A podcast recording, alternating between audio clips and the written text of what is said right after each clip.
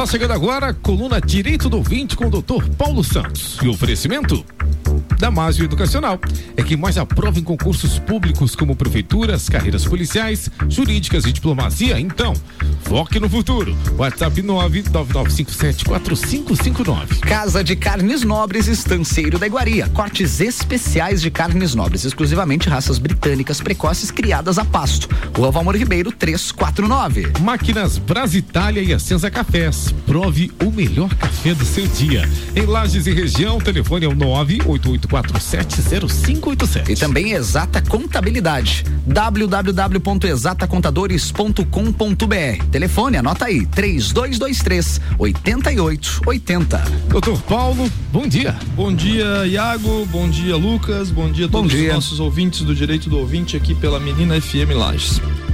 Estamos ao vivo para mais um episódio, episódio número 30 do Direito do Ouvinte. E eu me chamo Paulo Santos, sou produtor e apresentador deste programa que vai ao ar todas as segundas às 7h55 aqui na Menina FM.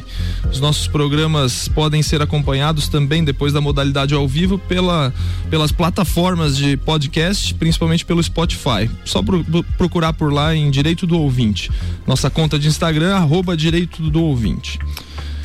Nosso convidado para o dia de hoje é o policial rodoviário federal João Paulo Haas, chefe da delegacia, da quinta delegacia de Polícia Rodoviária Federal aqui em Lages. Haas, bom dia, seja bem-vindo.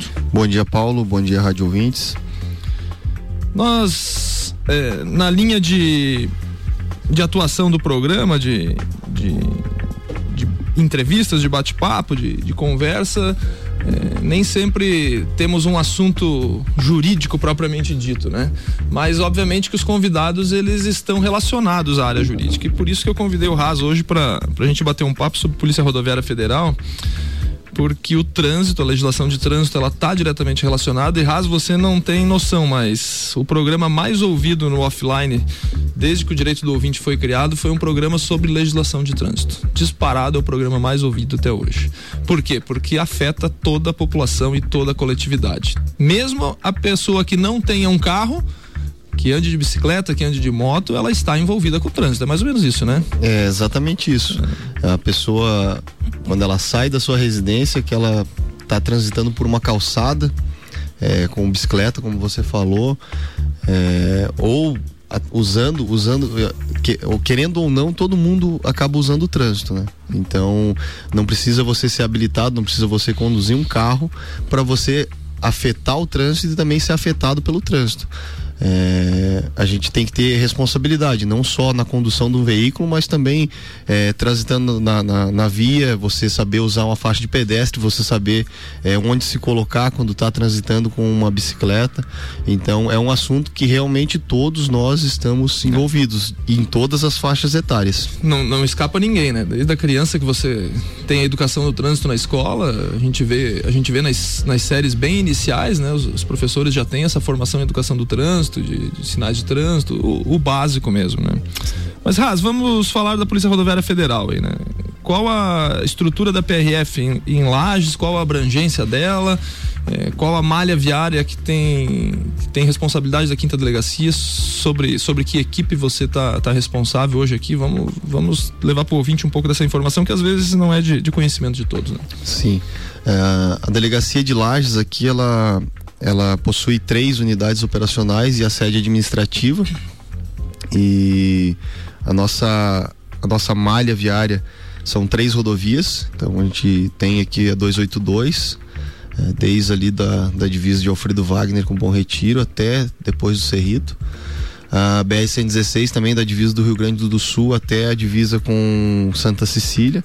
E também temos um trecho de BR-470 ali depois da Serra da Santa até depois de Curitibanos. Então, totalizando aproximadamente aí uns 400 quilômetros de, de trecho aí para nossas equipes do atendimento. As unidades operacionais é o posto da PRF de Índios, Isso, Índios, Ponte Capão Alta, Alto e Ponte Alto. Capão Alto e Ponte Alta. né? Isso. Fora a sede administrativa aqui na rua Getúlio Vargas. né? Exatamente. Perto da, da ao lado do Big ali. Isso.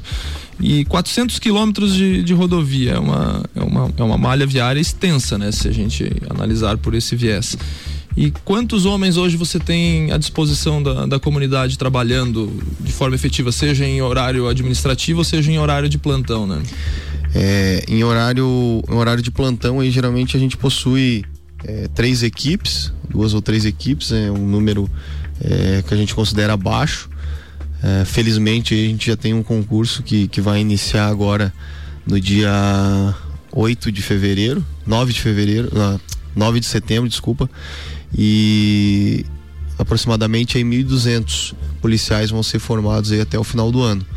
É, a gente espera aí que a gente receba um número um número bom aí para a gente a gente poder prestar um serviço de melhor qualidade aí. É, a gente sabe que sem a mão de obra, sem, a, sem o nosso, nosso, nosso bem mais precioso, que é o policial trabalhando, a gente não consegue, é, não consegue dar o retorno que a sociedade deseja. É, a gente tem equipamentos bons, a, gente tem sistemas bons, só que se a gente não tiver a mão de obra ali podendo operacionalizar tudo isso, a gente sabe que, que a gente não consegue dar o retorno esperado. É, eu acho que o, o Haas fala isso daí porque para o ouvinte entender a, segurança pública, a Polícia Rodoviária Federal faz parte da segurança pública e previsto no artigo 144 da Constituição. Eu vou pedir licença para ir rapidamente aqui para o ouvinte entender onde eu quero chegar. Artigo 144. A segurança pública é dever do Estado, direito e responsabilidade de todas é exercida para a preservação da ordem pública e da incolumidade das pessoas e do patrimônio através dos seguintes órgãos. E aí no inciso 2 está a Polícia Rodoviária Federal. E aí lá no parágrafo 2 desse artigo 144 diz: a Polícia Rodoviária Federal, órgão permanente estruturado em carreira, destina-se, na forma da lei, ao patrulhamento ostensivo das rodovias federais. Com pouca gente não dá para fazer tanto patrulhamento ostensivo, não é, Raça? Você faz o, o, basicão lá, né? O arroz com feijão, mas o patrulhamento ostensivo, aquele de ter bastante viatura ao longo da rodovia, é difícil fazer, né? É, esse realmente é, é difícil a gente fazer. A gente está presente aí em todos os locais.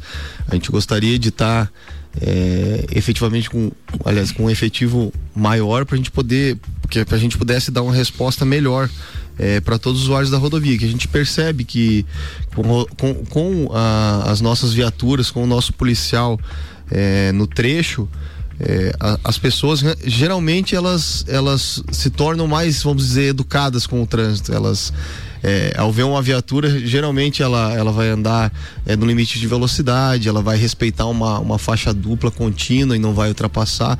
Então, se a gente tivesse uma quantidade maior, com certeza a gente conseguiria é, fazer essa fiscalização de uma maneira bem mais adequada.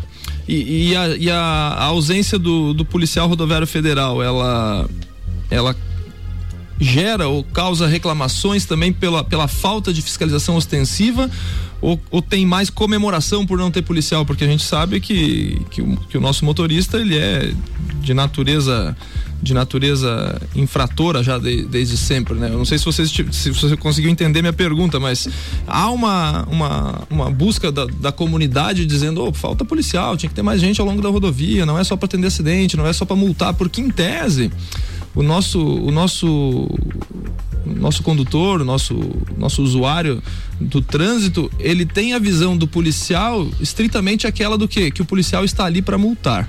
Essa visão é um pouco distorcida, né? Eu, eu como filho de policial rodoviário federal, é, eu sempre digo que que o problema não é da fiscalização, o problema não é da legislação, o problema não é do policial, o problema é nosso, é do usuário que não respeita o trânsito. É mais ou menos isso? É exatamente isso. É, tanto que, que a, gente, a gente procura, a gente faz a gente faz muitos auxílios aí ao longo da rodovia, auxílios ao usuário, é, não só a fiscalização de trânsito, é, saindo um pouco da rodovia, é, até pelo que você falou, na questão da educação. A gente tem um programa contínuo de educação é, no trânsito em escolas. Então, uh, agora, o ano que vem, a gente vai ter um, uma, um trabalho mais intenso ainda, que é o, que é o FETRAN. Esse FETRAN, ele, ele busca uma escola onde a gente vai a gente, os professores mesmo vão disseminar essa, essa, essa consciência no trânsito auxiliado aí por um policial Além disso, a gente também tem a escola de trânsito aqui na delegacia, onde a gente leva as crianças ali, a gente explica um pouco de trânsito. É, justamente para ter essa visão, uh, isso falando de motoristas do futuro, que também estão inseridos no trânsito, indo para a escola, a gente tá, tá usando, tá, tá transitando pela calçada, tá caminhando, ou mesmo quando está em viagem, essa criança vai estar tá junto com seu pai ali, fiscalizando seu pai, a ideia é essa mesmo, é, é, daqui a pouco um puxão de orelha de uma criança, ela vai surtir muito mais efeito do que o policial efetivamente fazendo aquela muda, então a gente busca isso. Além disso, a gente tem um trabalho em empresas também de, de, de é, de fomentar essa ideia do trânsito. Então a gente vai lá dar palestras em empresas, é, setor de transporte aí de madeira, é, buscando essa conscientização. Então a gente tem esse trabalho não só é, na rodovia, fiscalizando na rodovia, mas fora dela. E quando a gente faz essa fiscalização na rodovia, a gente sempre procura explicar o porquê que aquele, porquê que aquela autuação está sendo feita, o que que aquela atitude pode gerar de risco para o trânsito. Então a gente sempre, além dessa fiscalização, a gente, a gente busca mesmo essa conscientização. Você falou das crianças, me chama a atenção. Se você quer ver local de infração de trânsito é, que daria para encher um, um caderno de infrações, ali é uma porta de escola.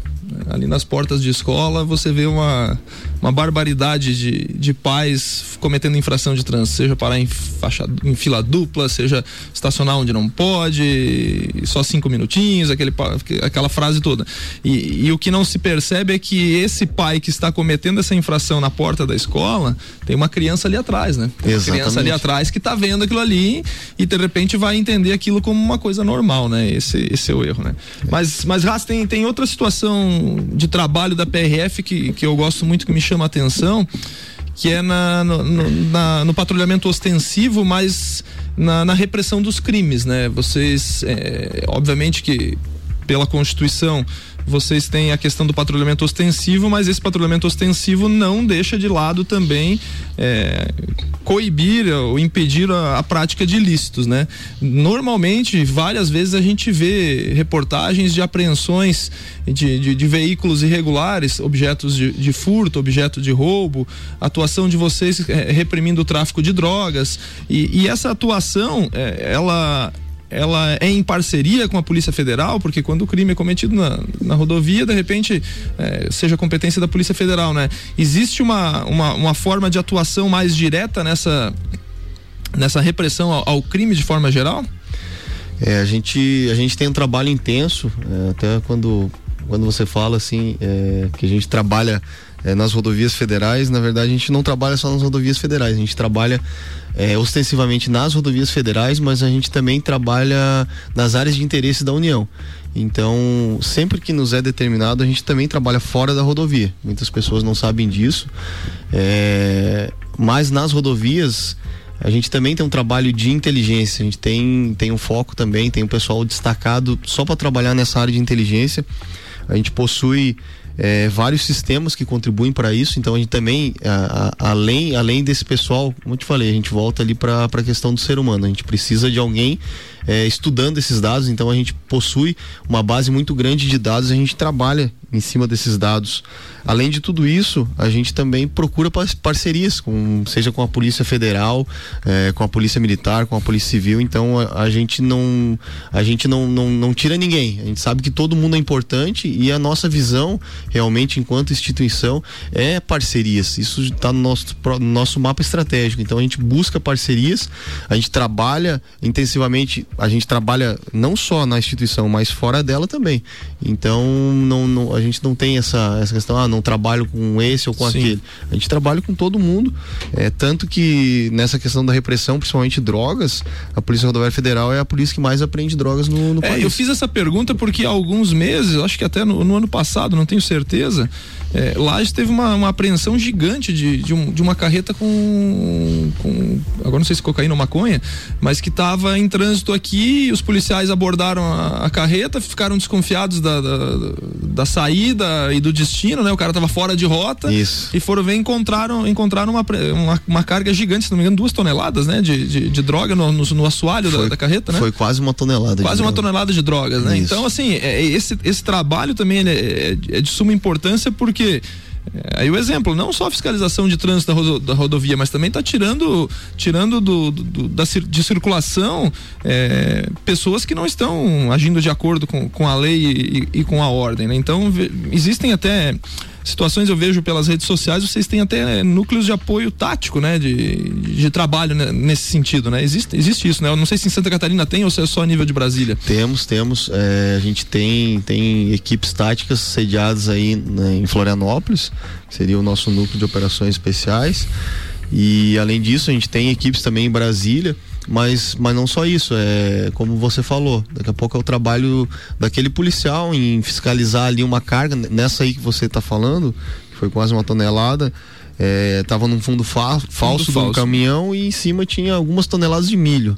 Então, aí também é, tem um pouco da questão do policial se ater ali a pequenos detalhes numa fiscalização, daqui a pouco, ah, nesse caso aí, o, o, o, condutor aí tava o caminhão indo para um lado, mas ele tava indo para o outro, não sabia direito de onde estava vindo e tal.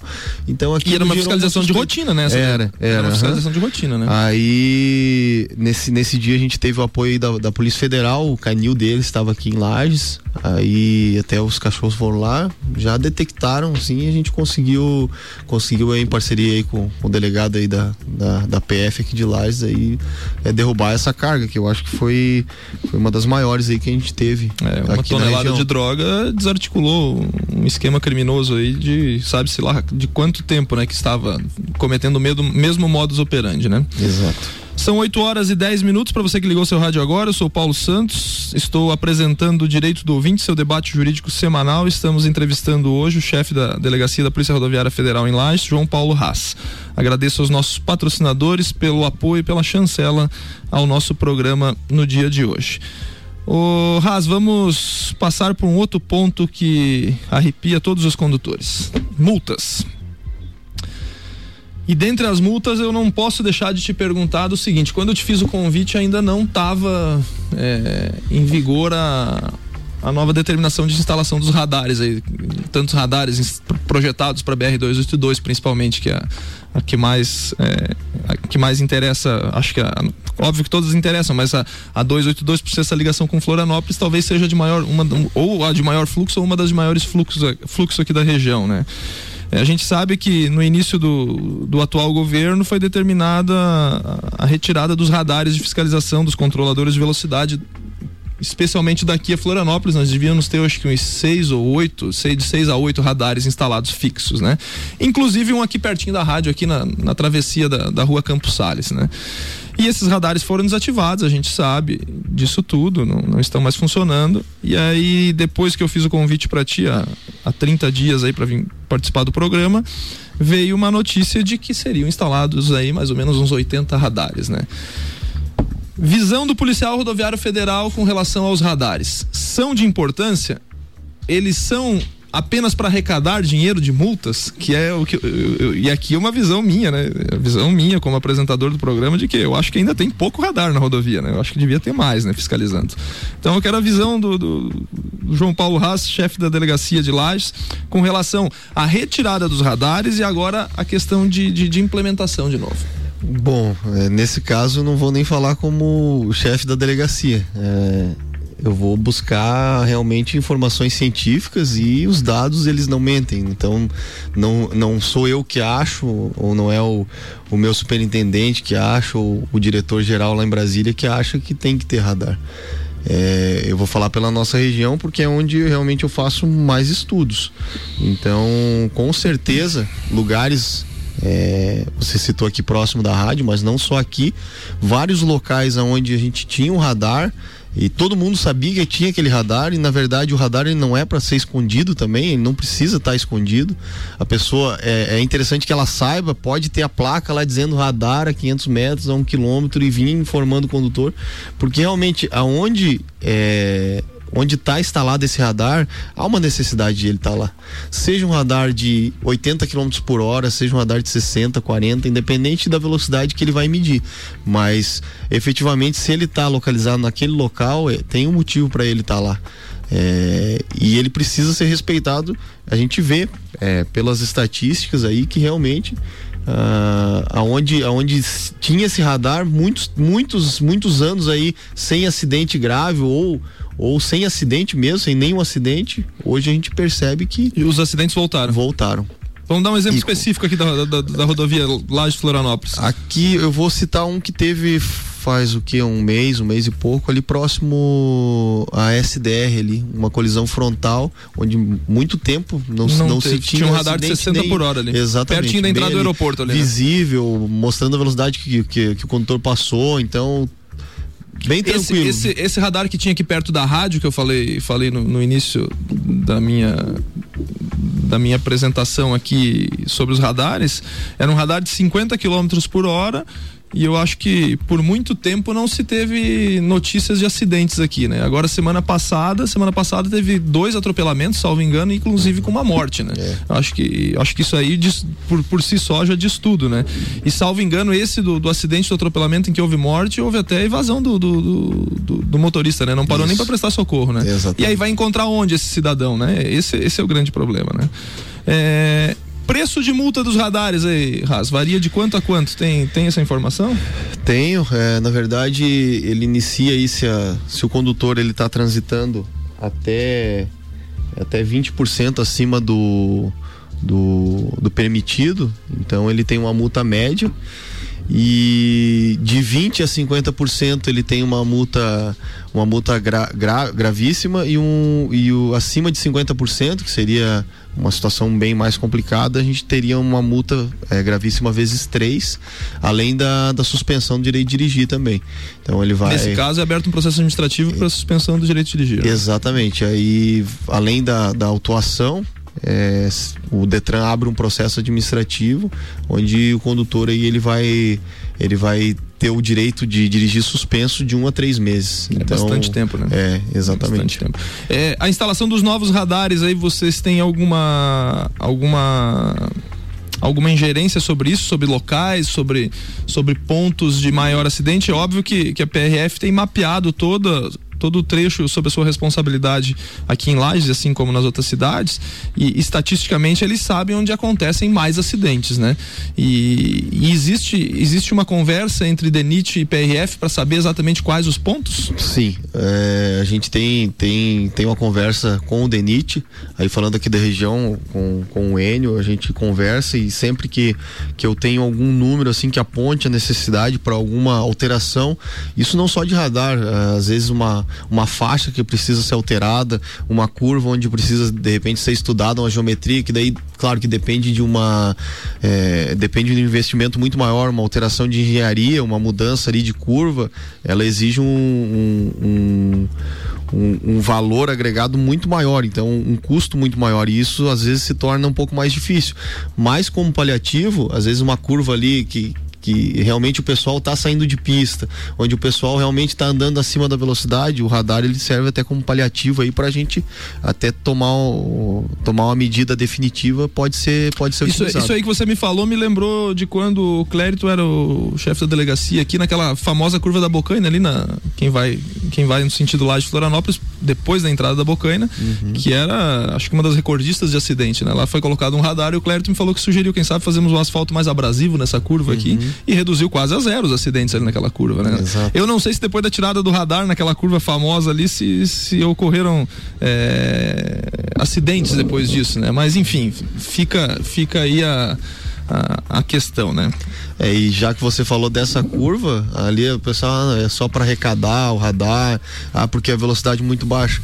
Ali a gente, o radar que foi instalado, ele só exigia a velocidade da via, que era 80, 80 km por hora, exato, exatamente. 80, então, para você ver que às vezes a gente tem que não, não importa a velocidade, é, daqui a pouco a gente precisa de um radar de 80 em determinada curva, isso não tem problema nenhum. É, pode ser instalado lá e a gente vê que realmente, efetivamente, a gente tem um retorno. Para finalizar, eu tenho uma visão muito clara da BR-282 daqui a Florianópolis, né? Mesmo com, com a atuação da Polícia Rodoviária Federal e com as dificuldades e com os radares que agora vão voltar, eu acho que morre pouca gente perto do que os motoristas fazem nessa rodovia daqui a Florianópolis. Você concorda com essa minha frase ou não?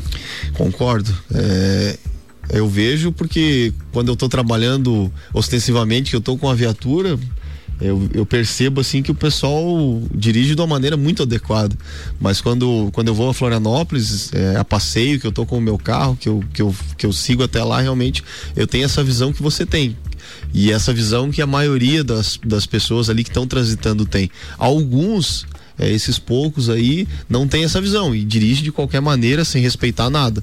É, e eu cito aí, seja velocidade, seja um local onde é proibido ultrapassar, é, o pessoal não respeita mesmo.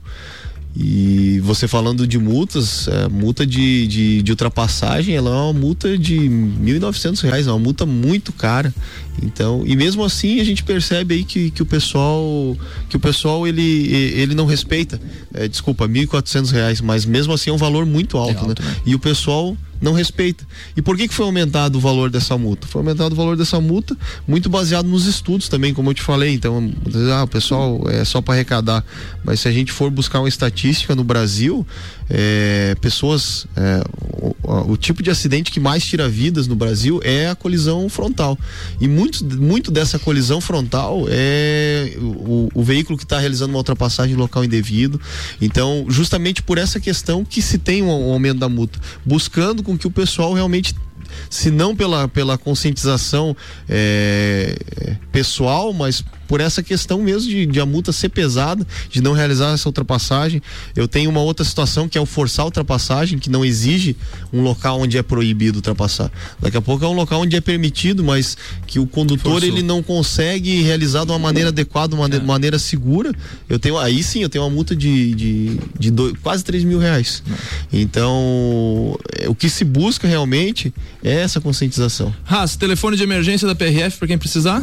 É 191. 191. Muito obrigado pela tua presença, foi de grande valia para esclarecimento da, da atuação do Policial Rodoviário Federal, da Polícia Rodoviária Federal.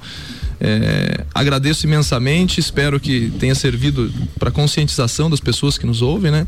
E agora passo a palavra para tuas considerações finais.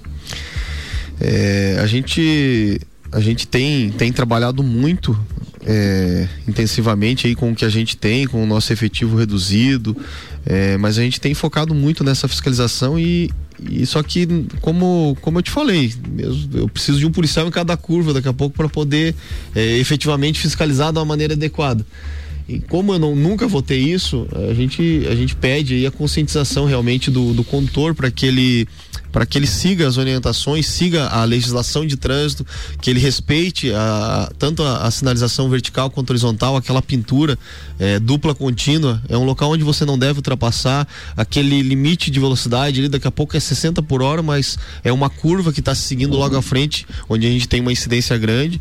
Então a gente pede a conscientização aí de todos e a gente vai estar tá trabalhando intensivamente aí, tá ok? Valeu, muito obrigado, uma boa semana a todos. Valeu, então você ouviu e ficou bem informado com os assuntos do mundo jurídico, direto do ouvinte. É o direito do ouvinte, aliás, com o doutor Paulo Santos, todas as segundas-feiras aqui no BBT News, Iago Ropa. E o oferecimento de Damásio Lages fazendo mais pela sua carreira, com o maior índice de aprovação na OAB e a melhor pós-graduação em 20 áreas à sua escolha. WhatsApp 999574559. Também Casa de Carnes Nobres, estanceiro da Iguaria, que tem cortes especiais de carnes nobres, exclusivamente raças britânicas precoces criadas a pasto. Rua Valmor Ribeiro 349. Máquinas Brasitália e Essência Cafés. Prove o melhor café do seu dia em Lages e região 988470587. E Exata Contabilidade. www.exatacontadores.com.br. Telefone da Exata 3223 8880.